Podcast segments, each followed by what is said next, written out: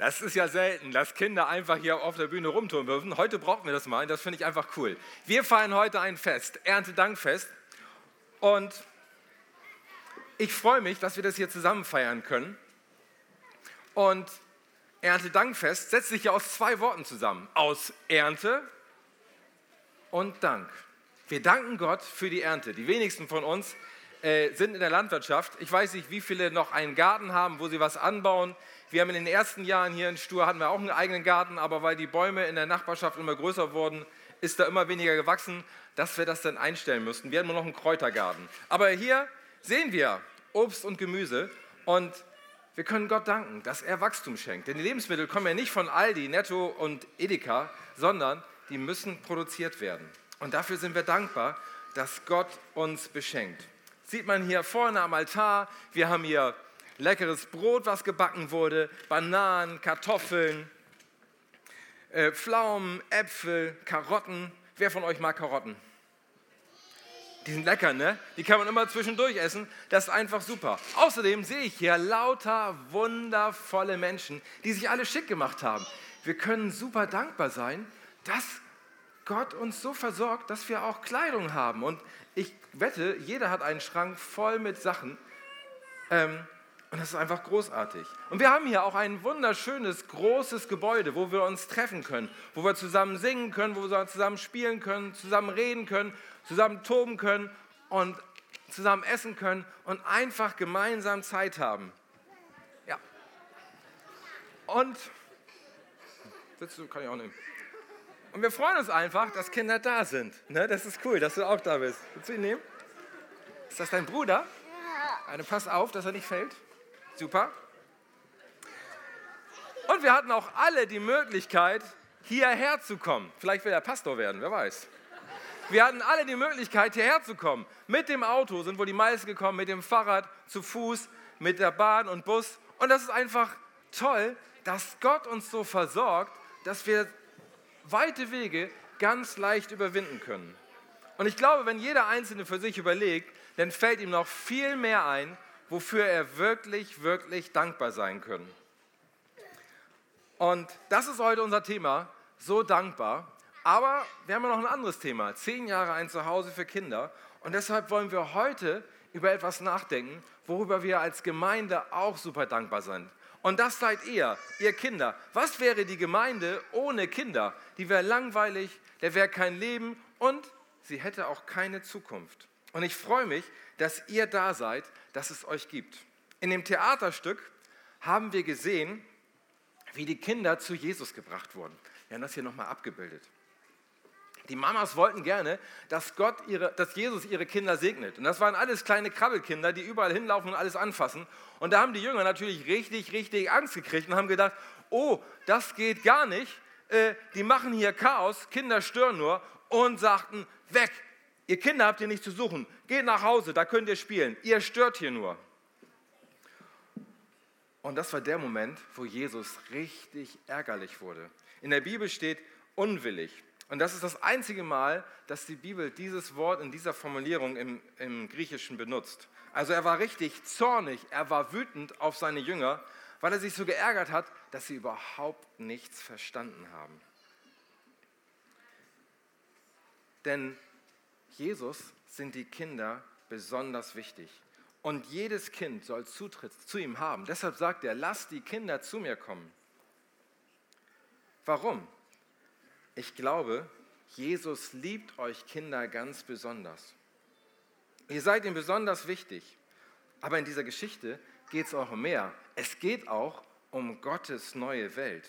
Jesus sagt, lasst die Kinder zu mir kommen denn für Menschen wie Sie, wie diese Kinder, ist Gottes neue Welt bestimmt. Jesus spricht hier von seinem Reich, von ein, seiner neuen Welt, die er schaffen wird, die jetzt schon anfängt und die es allen Kindern, allen Menschen, die das sich schenken lassen, wie Kinder sich was schenken lassen, diese Welt schenken möchte. Und genau wie kleine Kinder ihre, die Liebe ihrer Eltern sich nicht erarbeiten können, die können nichts machen, Sie werden aber trotzdem unendlich von ihren Eltern geliebt und ihre Eltern tun alles für sie, obwohl sie nichts arbeiten, nichts verdienen, nichts leisten können. Und so können wir uns auch bei Gott, Gottes Liebe, können wir uns genauso wenig verdienen, erarbeiten und wir können sie uns nur schenken lassen. Und deshalb habe ich heute den ersten Gedanken,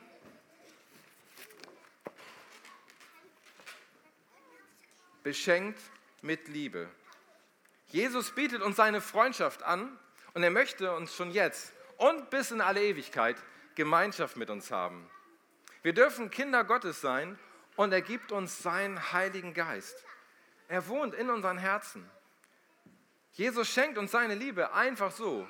Wir müssen nichts dazu, dazu tun. Er liebt uns nicht erst, wenn wir nett sind oder wenn wir in die Kirche gehen. Er liebt uns auch nicht erst, wenn wir unser Leben richtig in Ordnung gebracht haben oder wenn wir aufgehört haben, Fehler zu machen. Seine Liebe ist völlig unabhängig von uns und unserem Verhalten, denn er hat uns zuerst geliebt.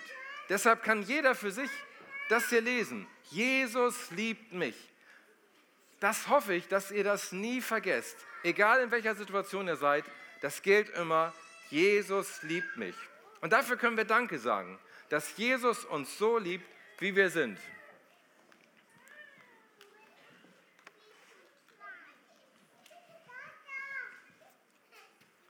Aber Jesus macht in, seinem, in dem Bibeltext noch mehr deutlich. Er sagt, lasst die Kinder zu mir kommen, denn für Menschen wie sie ist Gottes neue Welt bestimmt. Jesus will damit sagen, dass wir, kind, wir Erwachsenen auch von den Kindern lernen können. Und das ist mein zweiter Gedanke heute. Beschenkt miteinander. Gott beschenkt uns miteinander in der Familie und auch in der Gemeinde. Für kleine Kinder ist die Familie ein Geschenk. Sie können dort behütet aufwachsen, werden geliebt, werden versorgt, bekommen Orientierung und die Kinder lernen von ihren Eltern, wie sie mit dem Leben klarkommen und werden auf ihr eigenes Leben, ihr selbstständiges Leben vorbereitet. Und sie machen auch ihren Eltern alles nach. Sie lernen von ihren Eltern ganz viel. Aber auch wir Erwachsenen, für uns Erwachsene sind Kinder auch ein Geschenk. Es ist nicht nur herrlich, sie aufwachsen zu sehen, es ist nicht nur herrlich zu sehen, wie lebendig sie sind und wie sie sich am Leben erfreuen sondern sie können auch Vorbilder für uns sein. Ich habe hier eine Schatzkiste und ich finde, Kinder sind wie ein Schatz. Und das soll uns daran erinnern. Und wir können, Jesus sagt, wenn wir Erwachsene nicht werden wie die Kinder, dann können wir nicht in die Welt, in die Welt Gottes kommen, in Gottes neue Welt. Und die Schatztruhe soll zeigen, dass die Kinder für uns wie ein Schatz sind. Und Schauen wir mal hinein. Ich habe da auch ein paar Sachen reingepackt. Als erstes habe ich eine Lupe. So eine Lupe ist ja wunderbar, um sich Dinge ganz genau anzugucken, weil das da alles vergrößert wird. Und Kinder, die schauen sich auch gerne alles an. Die stellen Fragen. Warum ist das so? Wieso ist das so? Warum? Wieso? Weshalb? Ne, kennt man ja auch schon von der Sesamstraße. Und können über Dinge staunen, die wir gar nicht beachten als Erwachsene. Und das wünsche ich mir, dass wir uns das von den Kindern abgucken, von euch Kindern abgucken, dass wir auch genau hinstellen, hinschauen, dass wir auch Fragen stellen, dass wir nicht locker lassen, bis wir alles wissen. Und deshalb die Lupe, die packe ich mal hier hin. Und Geschenke. Kinder lieben es, Geschenke zu bekommen. Kriegt ihr auch gerne Geschenke? Ja, ne? Geschenke kriegen ist einfach toll. Und Kinder nehmen die Geschenke an, gucken rein, hier ist gar nichts drin, ähm, und freuen sich. Aber wisst ihr, wie das bei den Erwachsenen ist? Die kriegen ein Geschenk, freuen sich auch und denken dann, oh, wenn der Geburtstag hat, muss ich dem ja auch was schenken. Ha, was kann ich denn noch machen? Oder denken, äh, wenn ich jetzt was kriege, äh, was will er dann von mir haben? Die machen sich lauter Gedanken, weil sie das gar nicht so richtig annehmen können. Die können nicht einfach ein Geschenk nehmen und dann ist gut, sondern die denken immer, ich muss dafür was tun. Und das können wir von euch lernen, uns einfach zu freuen, dass wir was geschenkt gekriegt haben, das nehmen, Danke sagen und es ist gut. Und Kinder können sich auch über kleine Dinge freuen. So ein Luftballon ist ja winzig klein, ne, wenn er klein ist. Aber ihr seht ja, ein paar Kinder haben ja auch mit den Luftballons gespielt. Luftballons sind einfach cool, ähm, obwohl da nichts bei ist. Und so gibt es viele Dinge, wo Kinder was Besonderes draus machen können, was gar nichts Besonderes ist. Da ist ein Stock plötzlich, ein Schwert oder ein Gewehr oder ein Stuhl wird ganz plötzlich zu einer Küche oder zu einem Raumschiff. Ist nichts dabei. Aber mit Fantasie und Freude können sie sich dafür begeistern. Und ich wünsche mir, dass wir auch viel mehr Fantasie bekommen und Begeisterung. Und ich glaube, auch dann kommen wir zum Staunen und merken, hey, das ist ja was richtig Besonderes. Es gibt ja auch Luftballons, die schweben von alleine, wenn man da Helium reinmacht. Und das soll uns daran erinnern, dass wir mit Gott zum Staunen kommen können und gerade in den kleinen Dingen auch Wunderbares entdecken können.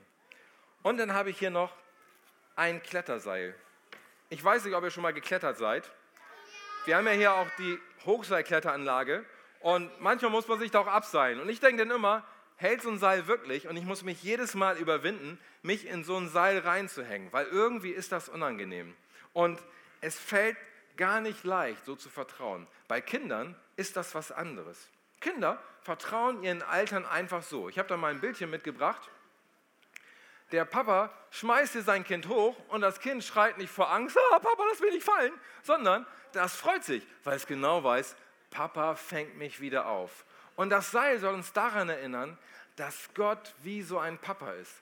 Und Gott fängt uns auf. Wir können uns auf Gott verlassen, wie wir uns auf das Seil verlassen können. Hier kann man ein Auto inklusive Familie ranhängen und das reißt nicht. Und genauso können wir uns darauf verlassen, dass Gott uns auffängt und dass Gott uns hält. Und dann habe ich noch einen dritten Gedanken. Wir sind beschenkt mit dem Zuhause für Kinder. Vor zehn Jahren begann die Arbeit im Zuhause für Kinder. Und in den letzten zehn Jahren haben viele, viele Menschen, groß und klein, im Zuhause für Kinder ein Zuhause gefunden. Kinder und Erwachsene. An den Sonntagen hatten wir die Schatzinsel oder haben wir die Schatzinsel. Dann im Konformantenunterricht.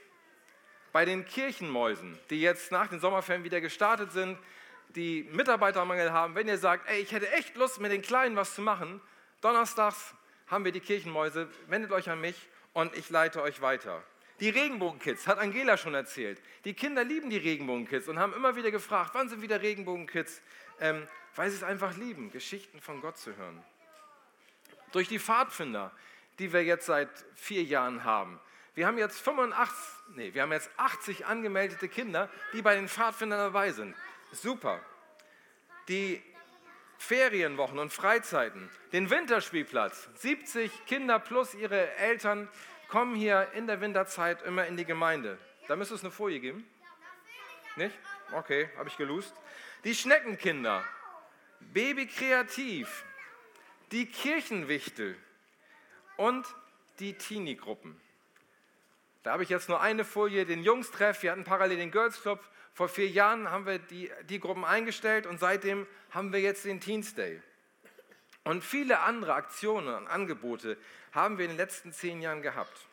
Und ihr seid eingeladen, euch nach dem Gottesdienst alles im Zuhause für Kinder bei Kaffee und Kuchen und Tee anzuschauen und zu gucken, wer hier alles durchgelaufen ist. Wir haben extra mal die Gruppenfotos von den Freizeiten aufgehängt.